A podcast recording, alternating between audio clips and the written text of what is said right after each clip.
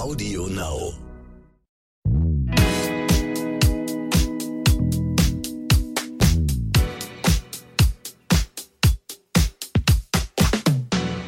Hallo und herzlich willkommen zu So bin ich eben, der Podcast für alle Normalgestörten mit der Bestseller-Autorin und psychologischen Psychotherapeutin Stefanie Stahl und mit mir Lukas Klaschinski. Für die heutige Folge haben wir einen ganz besonderen Gast eingeladen, den ihr sicher kennt, John Strelacki. John ist Autor von den Bestsellerbüchern wie Das Café am Rande der Welt oder Die Big Five for Life, die inzwischen in über 40 Ländern veröffentlicht wurden und sich millionenfach verkauft haben. In seinen Büchern und Seminaren geht er den großen Lebensfragen auf den Grund. Warum bin ich hier und wie kann ich ein erfülltes Leben führen? Hier noch ein kleiner Hinweis. Ihr ahnt es schon, wir werden uns auf Englisch mit John unterhalten. Äh, macht euch keine Sorgen, John ist gut zu verstehen. Falls ihr das Gespräch lieber mit deutschen Untertiteln verfolgen möchtet, haben wir euch bei YouTube die deutsche Übersetzung hinterlegt. Könnt ihr im Video unten rechts einfach aktivieren. Und jetzt begrüßen wir John. Hallo John. Lukas, great to be on the show. Thank you so much. Um, John, your book, The Café at the Edge of the World in German, Das Café am Rande der Welt, and The Big Five for Life are bestsellers around the world. But you didn't start out as an author. Tell us a bit about your change your, of careers, about your way in life.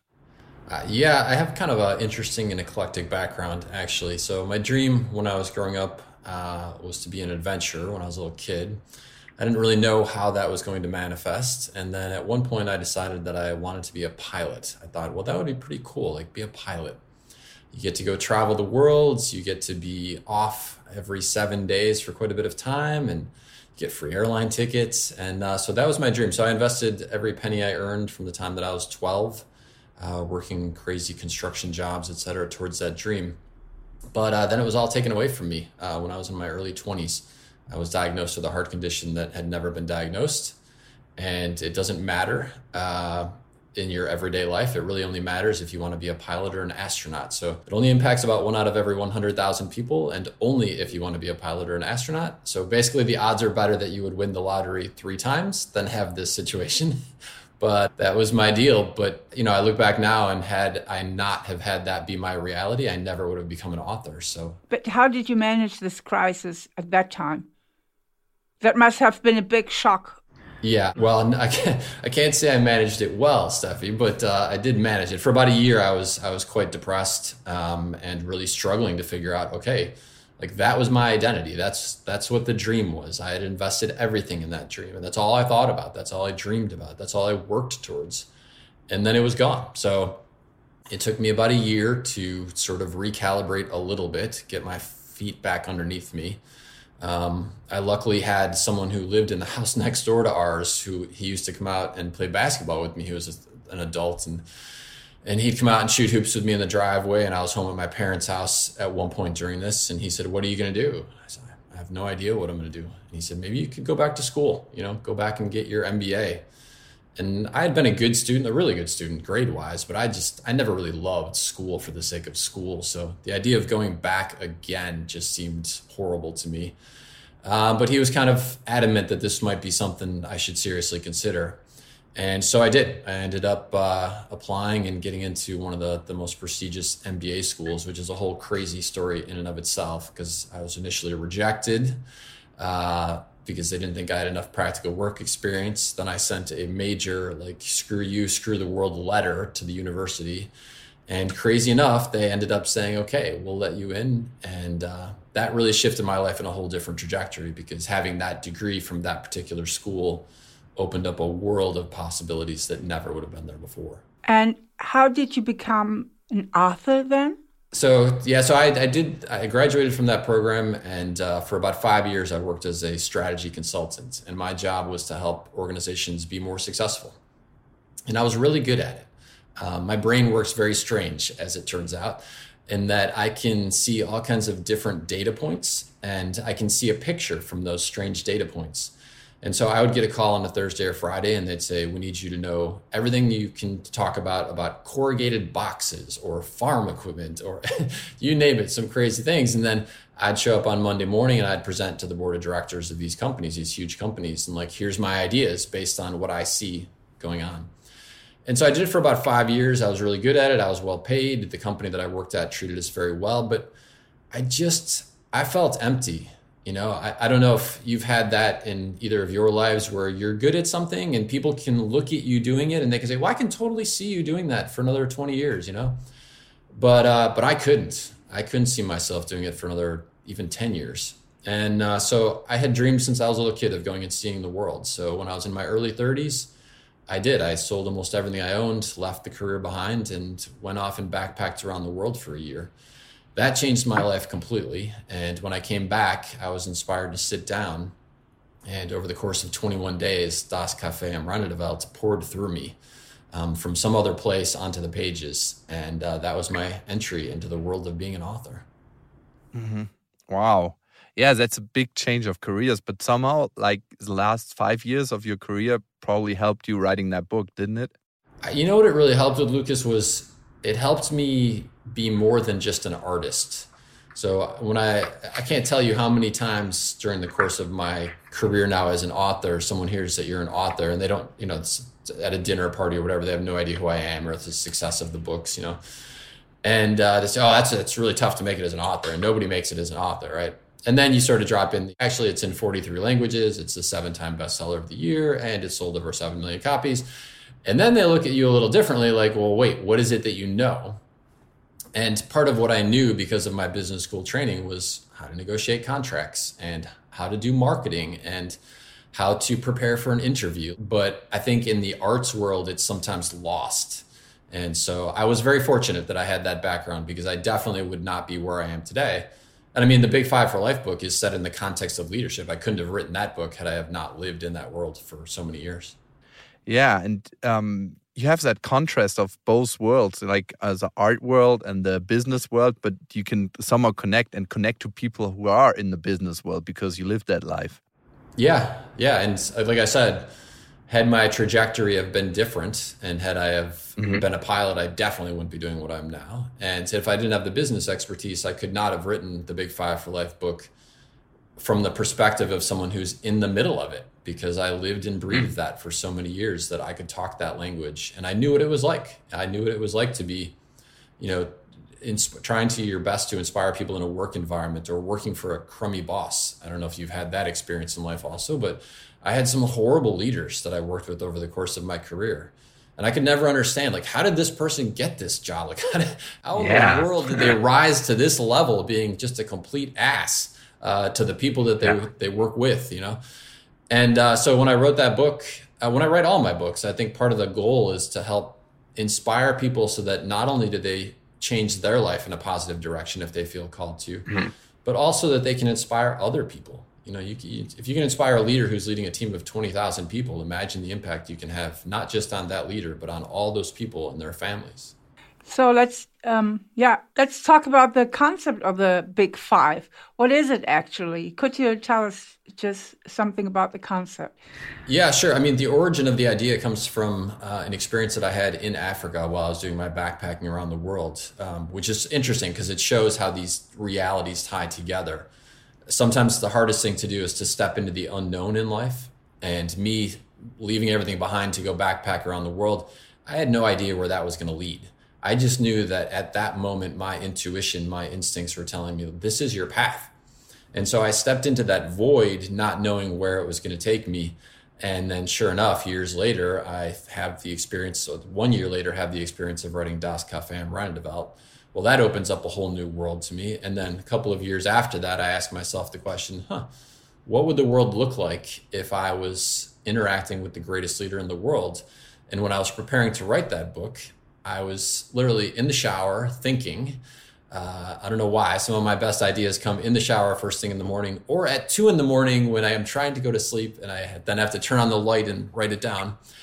Uh, but this idea came back to me. So when you're in Africa, everyone talks about the African Big Five, and it's five specific animals that people want to see when they go on safari. Which are the lion, the elephant, uh, the lion, the elephant, the rhinoceros, African buffalo, and the leopard it becomes a mantra of sorts in that you know if people have only seen three it's like okay if they see four even better. But if they see all five of the african big five like okay nirvana now i can go home. I've got all the pictures i needed. I've hit it all right?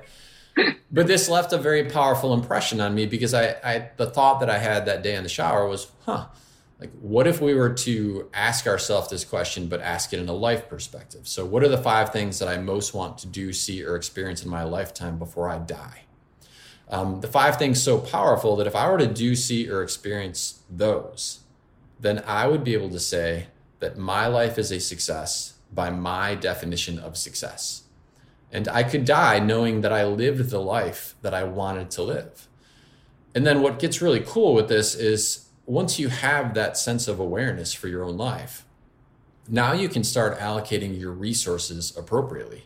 Your time, your energy, your financial resources, all directed towards these things which you personally, not me, not Steffi, not Lukas, we haven't told someone like this is what you need to do with your life.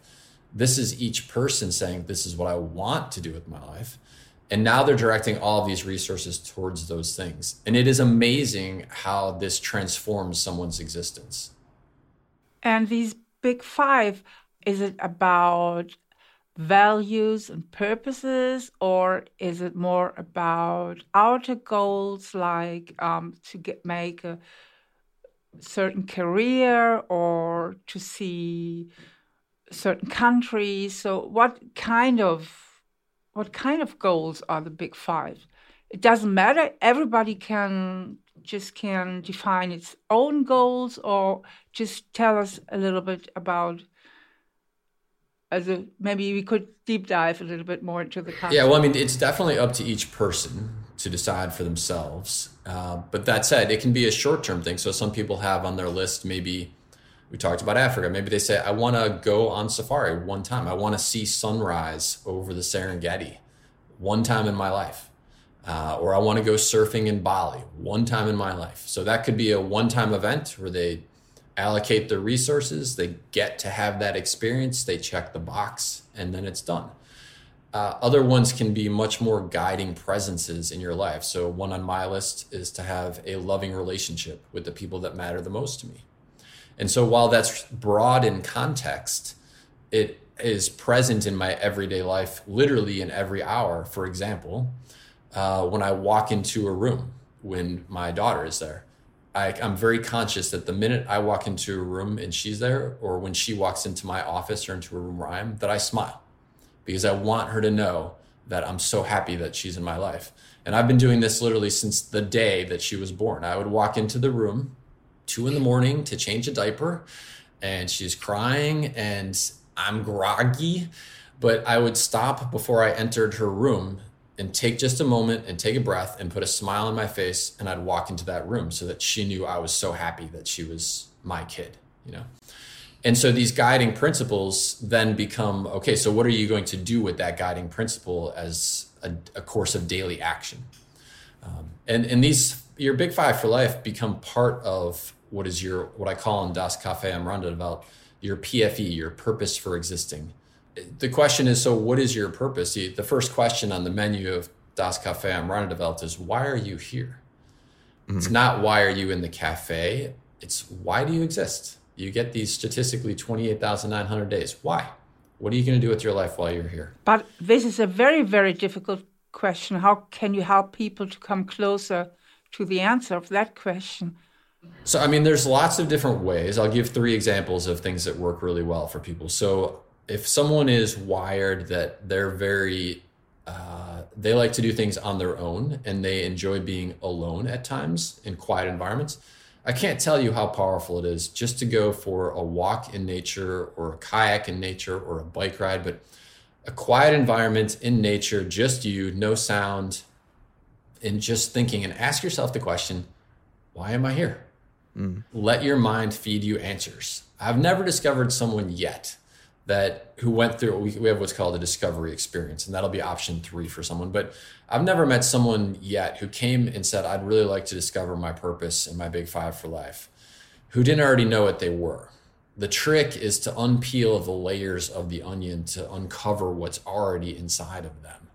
And so by taking this hour per day in nature asking yourself that question why am i here And it's not just going to necessarily come to you in one moment. It's not going to be one day, one bike ride, one moment, there it is. Like maybe it will. Mm. More likely, you're going to get clues. And over the course of a few weeks or months, like it'll start to form a picture in your mind. So that's one way. Uh, another way. May I uh, just ask you another question? What is the purpose behind this question? Is it, do you believe there is a spiritual answer, like ev- everybody has a certain purpose here in life or um, because if you go with a biologist, they say it's just a matter of coincidence and genes. There's no special purpose and there's no special reason why you're here.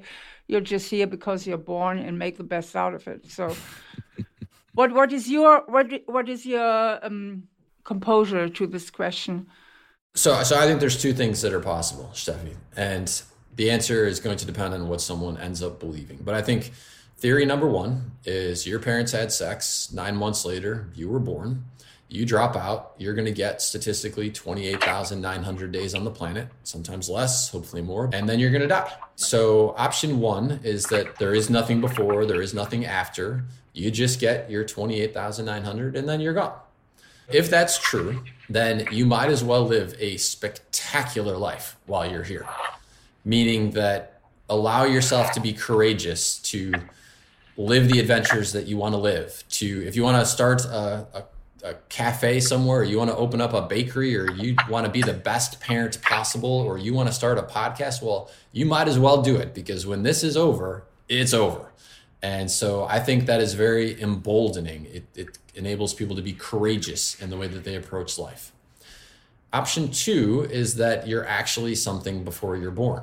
You're a spirit, your energy, and then in some way, shape, or form, you enter the human existence. And now you get your 28,900 days in the human form. And when it's over, you're going to go back to being whatever you were before spirit, energy, something. If that's the actual answer, well, you might as well live a spectacular existence while you're here because you don't have to worry so much about failing. You actually were something before you were born. You're going to be something after. And therefore, you might as well be much more courageous and live the life that you want to live with a lot less trepidation and fear. My own personal take is it's actually the second.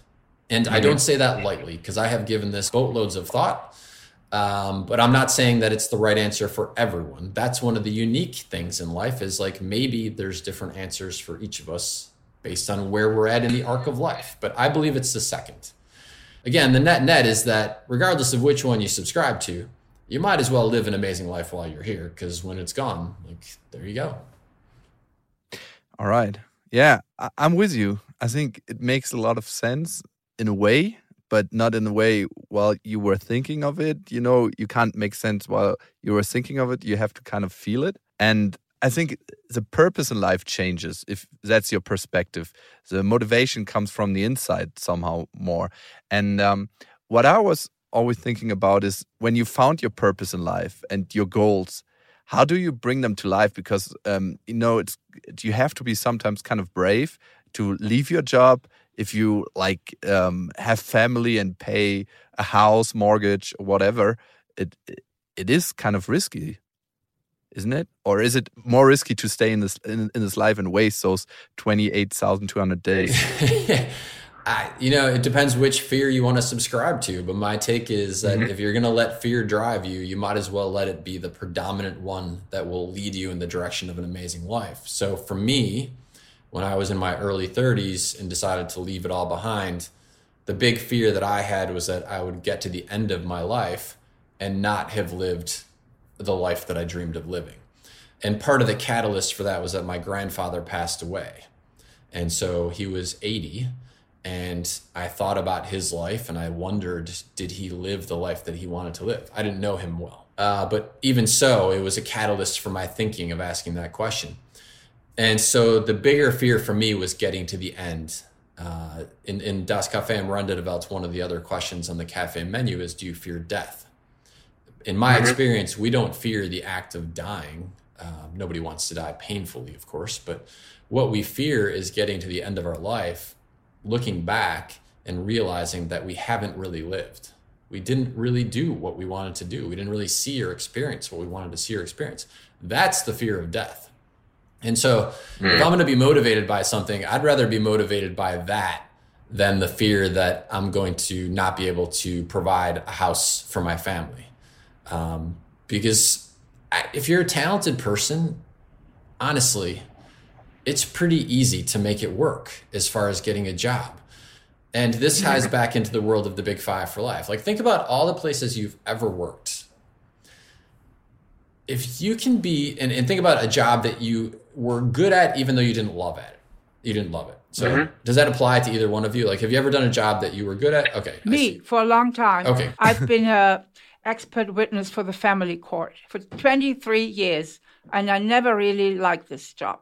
But it provided to me that I could um, work uh, independently because at that time I couldn't survive only by psychotherapy, you know? Mm. Yeah. So I, I needed a second uh, income, and that was this uh, expert witness. Perfect. So that's that's a great, and I've got plenty of them in my background as well. And what I learned was, if I can be good or even really good at a job that I don't really like, imagine how good I can be at a job that I actually care about. Mm. That was, it's funny in life how sometimes you learn something, and when you learn it, it seems so unbelievably obvious once you learn it. And that right there was one of the ones for me. And uh, so then, once you have that frame of mind, then it's a matter of logistics. It says, well, who's already out there doing the thing that I want to do and doing it well? and learn everything I can about them. So, for example, if I, if I wanted to learn to do podcasting, well, I would study the top 10 most successful podcasts and I would look at okay, what are the patterns? How many times a week do they broadcast? What's their interview methodology? How do they get their guests? What type of microphones do they use? Like, it's all there. There's already 10 people who have figured this out. All you got to do is imitate what they're doing at the start and that will dramatically increase the chances that you will be successful. So this idea of not getting caught on how do I do it, but instead looking for who's already doing it and learning everything I can has also been a huge shift in my life in terms of the cur- giving me courage to leap into the adventures. Mm. But what would you say to a person who comes to you and says, "John, I'm now about I'm 50, I'm 50 and unfortunately I've studied the wrong thing because I followed the advice of my parents and I studied, um, let's say, um, economy. And it's really, I, I, I'm in this job, I earn good money, I'm safe, but I'm 50 now. I can't start studying again. You know, I have to, you know, that makes no sense because when I finish my studies, I'm 60 or 55 and, and won't get a job. What is your advice for these people? Well, first of all, I'd like to know what it is that's actually on their big five for life list. Because sometimes we get so caught in looking at the thing that we don't want that we don't mm-hmm. allocate an equivalent amount of time, or even better, far more time identifying what is the life that we want to live. Um, and so if you don't know the direction that you want to go with certainty, so you don't know for sure these are my big five for life, it's very easy to find reasons why the existing life, although not great, is good enough.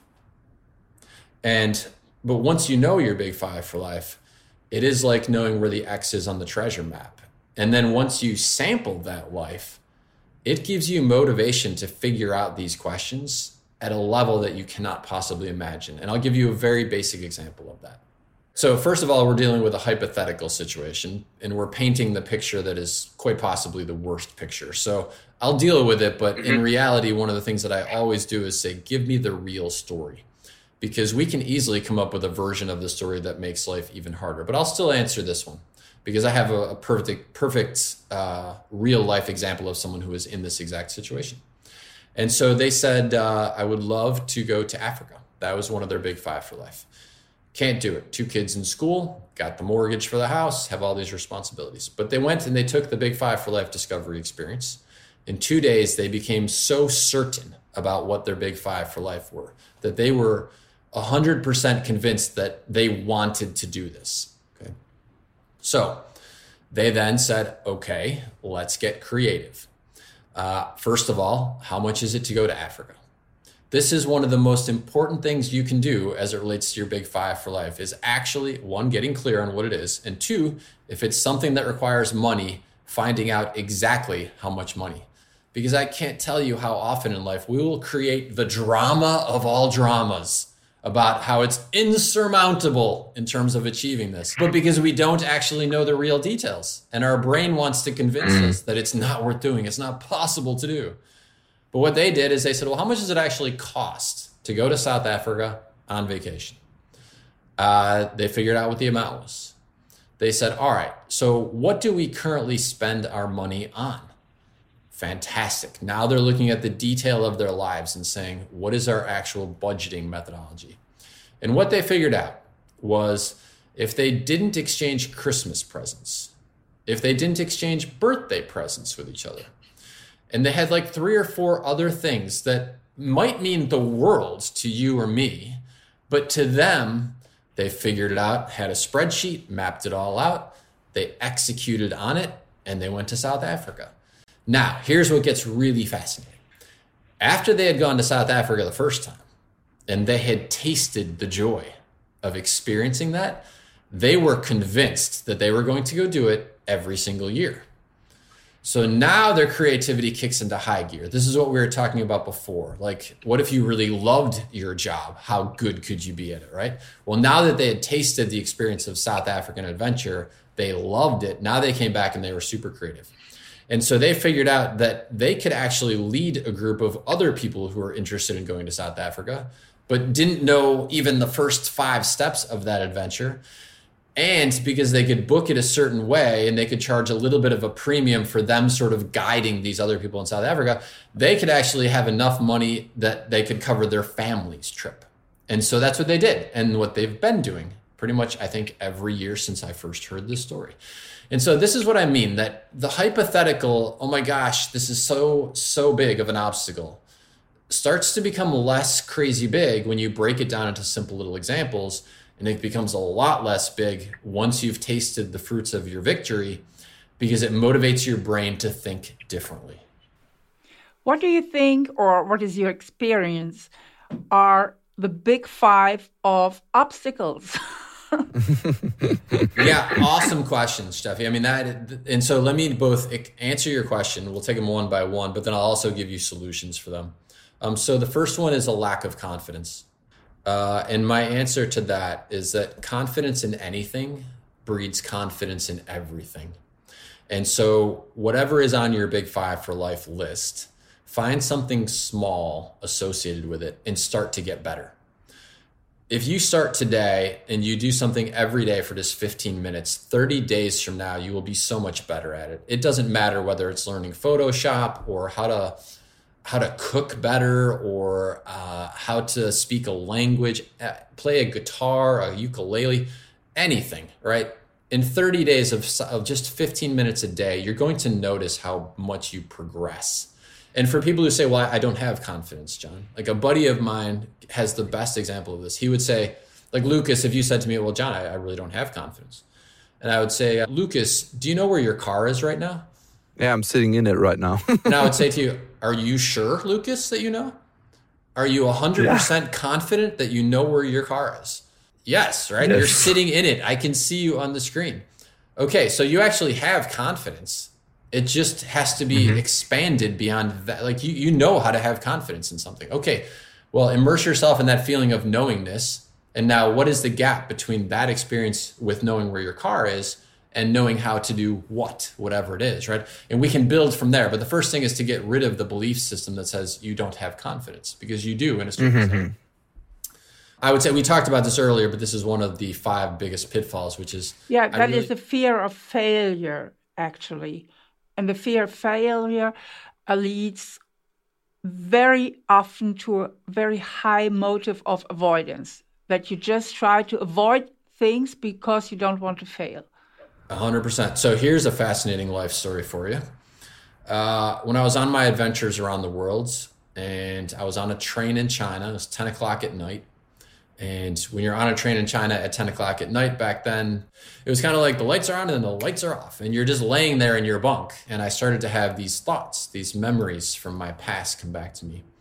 And it was all moments when I had failed at something. And I remember asking myself, kind of like asking your mind, huh, like, why are those thoughts coming to me? And I had this flashback memory to when I was about five years old. And I was just a little kid and uh, my father uh, was a very he was he was a loving man, but he was very uh,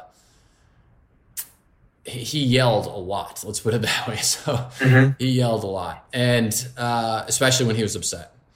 And so I this moment that I had this flash memory while I'm on the train is me being five years old, and my dad is telling me to go into the basement and to get his drill.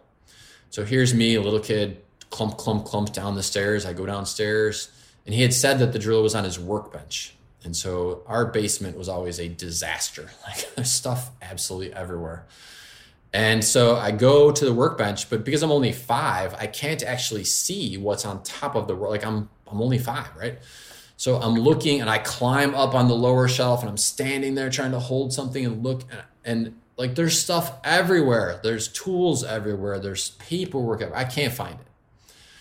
And I'm looking and I'm looking, and the stress is building in me because I know if I go back upstairs and I don't have the drill, there's going to be yelling, there's going to be doors slamming. And so I go to the bottom of the stairs and I'm cowering and I have tears in my eyes because I know what's going to happen. And so I'm on the train and I'm seeing this like it's a movie. I'm, I'm reliving this moment. And so I watch this little boy climb back up the stairs and go tell his father that he can't find the drill.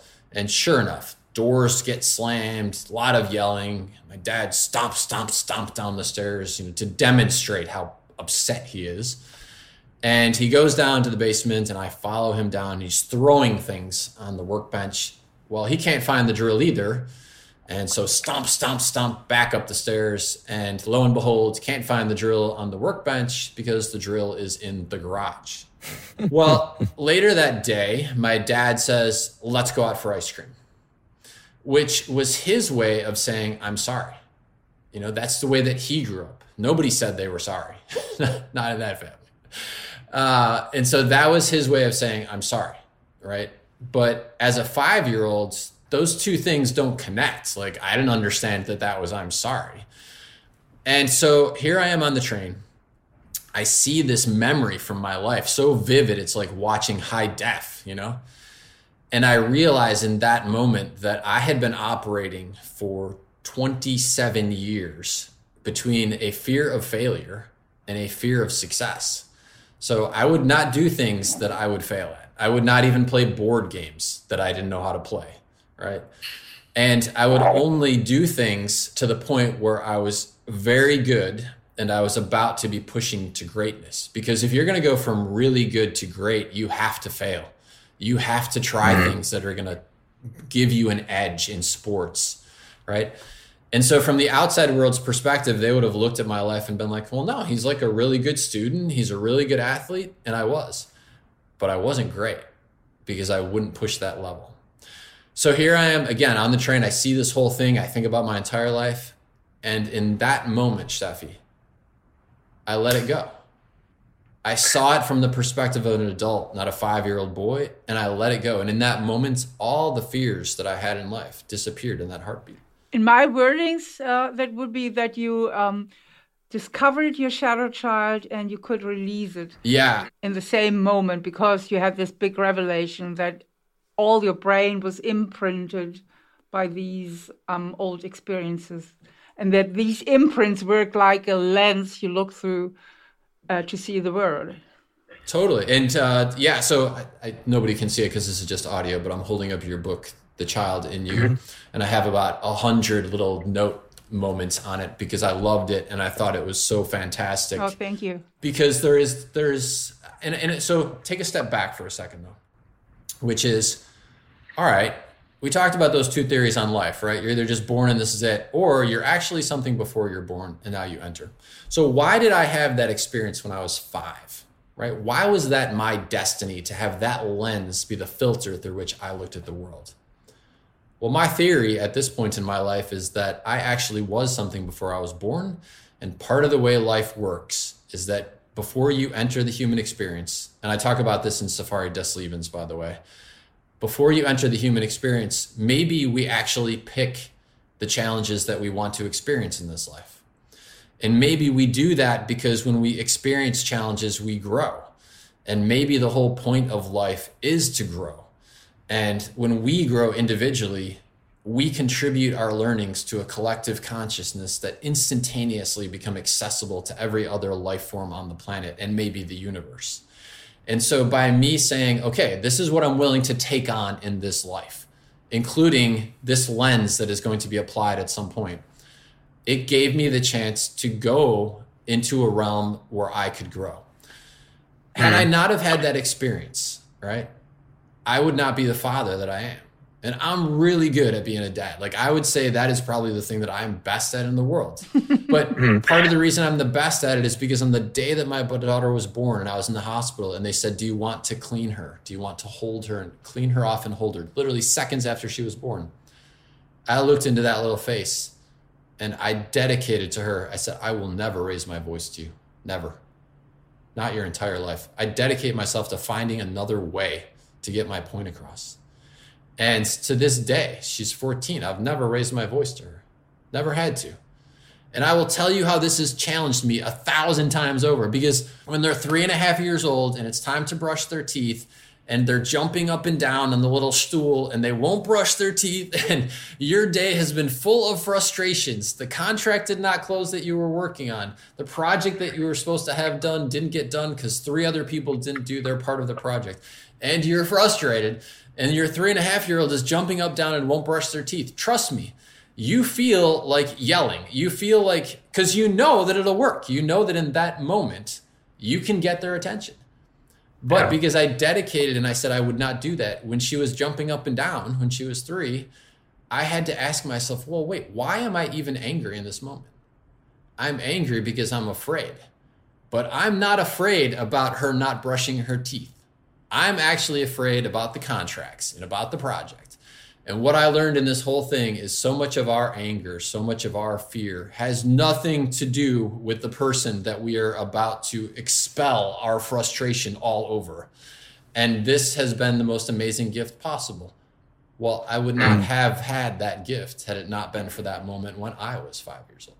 So, well, I, so, I talked about a lack of self confidence. I talked about fear of failure yeah. uh, or we talked about um, lack of lack of certainty about where you want to go is the, by far one of the biggest ones. It's easy to stay in the life that we're in, which is a, a downward spiral sometimes, when we don't know what would be better. So having that certainty and that awareness about what are your big five for life, what is your purpose? There I have a question because isn't it possible to have a very, very fulfilled and happy life just to let it go and go with the flow without big goals and big purposes? Just, you know, sometimes good things just come to you and you have to grab the opportunity. Is it really so necessary to set goals in your life because so many people say you have to have goals you have to make decisions and then you have you know to get obstacles out of your way and just to um, pursue your goals. But is it really so? Can aren't there people who just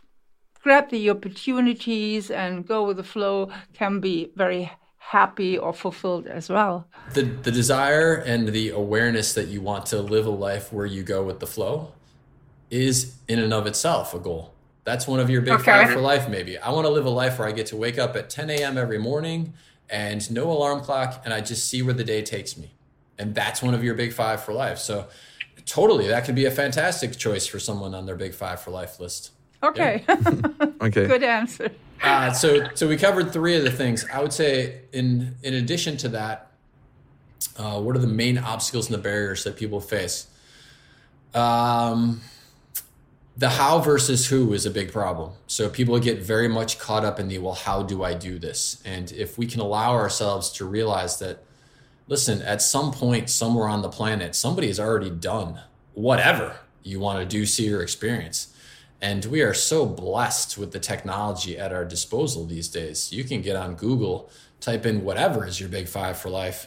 And within less than a nanosecond, you're going to get pages and pages of examples of people who are already doing and ex- seeing and experiencing it. Um, so that is without a doubt one of the great assets that we have at our disposal uh, is using the who technique versus how. Mm. Um, and that's one that I, you know I struggled with that for a long time. I didn't understand that concept. I was always thinking I had to grind it out, you know. Mm-hmm. Um, and I think that's a reflection of kind of the culture that I grew up in. You know, never give up, never give up. Well, okay. Sometimes you actually need to stop doing the thing you're doing, which is in essence giving up, and do it differently. And yeah. that's not a bad thing. That's a great thing. It's a clever thing. Yeah, exactly. Uh, I had this really powerful moments uh, when I was in Asia. I was doing an interview in Singapore or Taiwan rather, and uh, I had this flash moment of water. And if you've ever watched water come down a river, down a mountain, and you see these giant boulders in the river, the water does not hit the rock and then back up and say, well, I'll do this 10 million more times until I get through the rock. Like it doesn't do that. The water hits the obstacle and then rotates around looking for the path of least resistance. And it doesn't give up on the goal of going from the top of the mountain to the bottom, but it doesn't just keep running its head into the rock a million times over. It looks for the path of least resistance that still gets it to the goal. And so allowing ourselves to follow the who versus how technique and to quit when necessary is a fantastic piece of life wisdom that took me a long time to figure out. So mm. yeah. So I'll use that one as my last one. Quit when necessary. okay. Um, so um, we had the five obstacles, John. So what are your big fives for life? Probably one is your daughter, isn't it? Yeah. So that one falls under the loving relationship with the people that matter the most to me.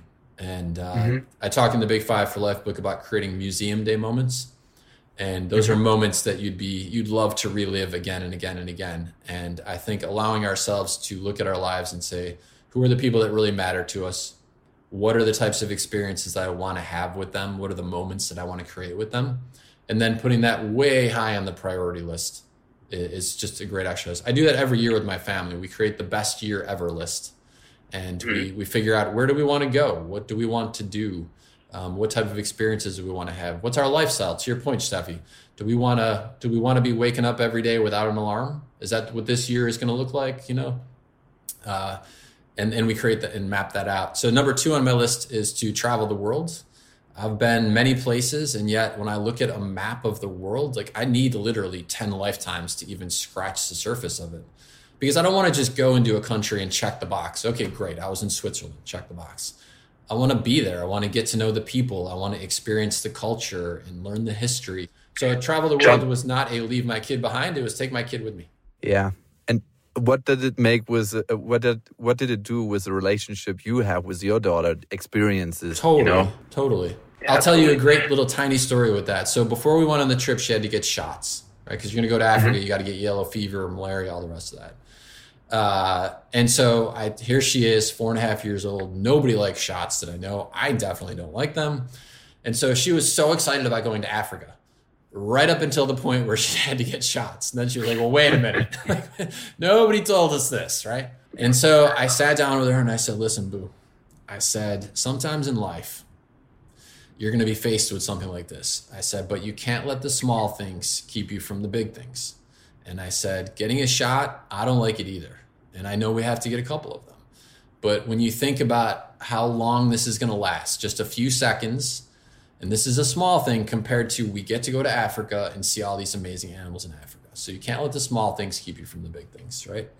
And I didn't yell at her to tell her that, right? I wasn't like, well, you're being so ungrateful. Do you know how many kids want to go to Africa and don't get like that certainly could have been the tactic that I took right? Mm. But that was not the dad I, I said I wanted to be. So I very calmly, very quietly, holding her in my lap, we had this conversation. And I said, and by the way, why don't we go out for ice cream afterwards? Because that seems like a good way to celebrate. And that is also a great thing. So we get our shots, we all go off to Africa. The next year, she goes into kindergarten. And I go to parent teacher conferences. And the teacher pulls me aside. She says, I have the cutest story to tell you.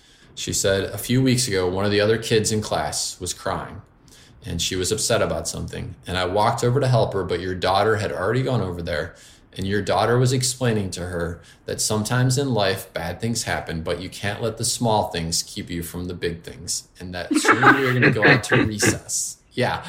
And so, to your point, Lukas, right? There is this you plant a seed, and that seed is going to harvest. And maybe you don't get the, oh my God, she remembers this experience for the next 70 years, but it doesn't matter because the little seed is planted. Mm, so true. That was travel the world. Number three, to master mind over matter. Um, it's incredible to me. This actually could fall into one of the pitfalls, Steffi, which is our beliefs dictate our reality. And so, if you can master your mind and you can master the beliefs that filter into the way you act, your life can become anything that you want it to be. And so, by mastering mind over matter, I'm constantly challenging every single belief that I hold in my life and looking for ways to optimize the way that my brain works as opposed to letting it being an, uh, an impediment to my reality. So, um, and I'll run through the rest of my big five for life list, but I can tell you about something called mantra, which has changed my life forever. Um, so, number four on my list um, to inspire as many people as possible through the work that I do, whether it's the books that I write, podcasts like this, other interviews that I do. I think part of my purpose on the planet is to do my best to try and make a difference. And uh, so that's on my big five for life list. And number five is to write a song that breaks the top 10 of the pop charts. Did you start? well, so I actually have been approached by many, many professional musicians. Just uh-huh. hearing me say that that's one of my big five for life, they're like, "I'll help you," right? And so. I'm actually uh, supposed to be writing lyrics as we speak, actually, and I'm actually currently in the midst of working on the movie project for Das Café am Welt uh, and working on a media tour because on May 17th I come to Germany and mm-hmm. uh, I'm spending 21 days traveling the country to talk about the fourth book in the Cafe series, which comes out May 17th. Um, and so my head has been very focused over the last month and a half on the media tour and the fourth book in the Cafe series coming out and on the movie. Um, but I really, really want to uh, allocate some time to the song as soon as I've got my plate a little more clear. Yeah. Um, I only have one more question, John. Um, what about the mantra which make which changed your life? What do you say to yourself? Well, so let me tell you the very, very brief story of it because this was a pitfall too. So we'll help some people get past the pitfall. So I would drive up to a stoplight, uh, or I'd be standing in line at the grocery store, and my mind would be wandering, often to Never Never Land. And inevitably, it would wander to a point of failure in the past, and it would be reliving that. So I'd be thinking about a conversation from 20 years earlier when I didn't say the right thing and it didn't end up the way I wanted it to be. And I would be perfecting it while I'm 20 years now in the future at the stoplight. And I'd be I'd be figuring out what my lines should have been and how I would have said it better or what I would have done differently. And finally, one day, I realized just how absolutely stupid this was because the only way that I'm actually going to have that conversation again is if I invent a time machine. And if I invent a time machine, Lukas and Steffi, I am not going to use it to go back to that moment. I'm going to go do something super cool with it, right? like sometimes you have to laugh at your own ridiculousness. And that's what I did in that moment. And so I thought, well, what can I do with these moments of downtime that is a better use of my life that can help me? And so I said, I'm going to come up with a mantra. I'm going to come up with five things that I want my life to be. And they can be related to my big five for life. They can maybe just be a belief system that I want to have a stronger grasp of. Um, I'll give you an example. This is not one of my actual ones, but this is one that I, it could be. So if I was living a life that was less than I wanted it to be, and what I really wanted to do was be an adventurer, one of my mantra would be, I am an adventurer who lives an exciting life. I am an adventurer who lives an exciting life. And I say these mantra items as if they are already true. It's not, I wish I was or I hope to be. You say it as if it's already true. And I would repeat each of my mantra items five times, and then I would go to the next one. So five on the first one, then go to the second one. Then I finally had them remembered, memorized, and I literally would stop at the stoplight, and my mind would be in La La Land. I'd bring it back. I'd start doing my mantra, oh my gosh, 10 seconds later, my mind is back in La La Land again. So it took me probably three months to get it under control in my head. Um, because I would catch it in La La Land, I would bring it back, I'd be doing the mantras, and it would disappear again. But after about three months, I would pull up to the stoplight and my default would be my mantra. So I had adjusted my behavior. I cannot tell you the degree to which this has changed my life. These five things that I was talking about all became my reality. And this was working so good that I thought, I want to do this when I go to bed at night. And so the last thing I do before I go to sleep is I start going through my mantra. This puts me to sleep effortlessly. Like no more my mind wandering when I try and go to bed. Well, this worked so good. I was like, I want to start my day with this. So now, first thing when I wake up in the morning, before I lift my head off the pillow, I go through each mantra item five times. That is my wording. You discovered your sunshine. I'm telling you, Steffi, I'm telling you, Lukas, this is an absolute life changing thing. I mean, mm. both in the way I think it demonstrates to the universe this is what's important to me, the way that it adjusts your belief system about what's possible, and the way it sets out what I call like homing beacons to the universe. Mm-hmm. Because if you're thinking about buying a a red pickup truck, a Ford red pickup truck, it's amazing how you start noticing Ford red pickup trucks. Yes, totally. And to me, this is the same thing. This is you having this top of mind, so you start to see the connections. You might be walking down the street, you say, "I'm an adventurer who does interesting things," and suddenly you see, "Oh my gosh, look at this." you can go yeah. do an obstacle course at this gym that is five minutes from my house. That would be adventurous. Where before your brain wouldn't even make the connection. Yeah, totally. I'm totally with you. Um, you know, there's so many things in this, like um, mental learning. You know, you, kind of go through the things and you learn it in your head somehow, and you see the chances in the environment, and that's an important thing. You mean the chances are out there. We only see like one percent of the real reality and then you see the right 1% and that's that's a really great thing. I think I will start doing that. And five is your number, I think. Five, yeah, exactly. Five is my number. So, and I, for some reason, doing it five times is the right number. I think like 10 times would be too much for, and again, everybody's different, but 10 times each would be too much for me. One or two times my mind is willing to get distracted. So, five is just the right amount to keep me focused where I need to be focused. Yeah, John, it was really great talking to you. We had a good time, and uh, and yeah. when you send the message, send it like if you if you heard something today that we talked about, and you thought, wow, like I would love to go deeper on that, or here's my question associated with that. Please send it to to Steffi and Lukas, and we'll talk about it when we do our next discussion. Great idea. Thanks, John. Thanks a lot. Thank you, John. Yeah. All right. Fantastic. Well, thank you both so much. I'll see you all on Instagram uh, for if you liked what we did today. Uh, these yeah. ideas, when I come up with them, I try and post stuff. And so it's at John Strelecky or at Das Cafe am Rande der Welt. And uh, yeah, take care. Bye bye. Take care. Yeah, this was John Strelecky on um, So bin ich eben. And you have uh, the possibility to listen to this audio with subtitles again on YouTube. Um, we have put subtitles for you there. Also ihr habt die Möglichkeit, das Ganze nochmal mit Untertiteln auf YouTube zu hören. Vielen Dank, dass ihr dabei wart. Für mich war es ein sehr inspirierendes Gespräch. Manchmal denkt man das ja gar nicht so am Anfang, aber ein sehr, sehr cooler Typ. Und ähm, auch seine Bücher, finde ich, haben es verdient, Bestseller zu sein. Nicht ohne Grund. Ähm, danke an euch für eure Zeit. Ihr findet Steffi natürlich auf stephaniestahl.de. Und ähm, ich hoffe, wir hören uns beim nächsten Mal. Bis dahin.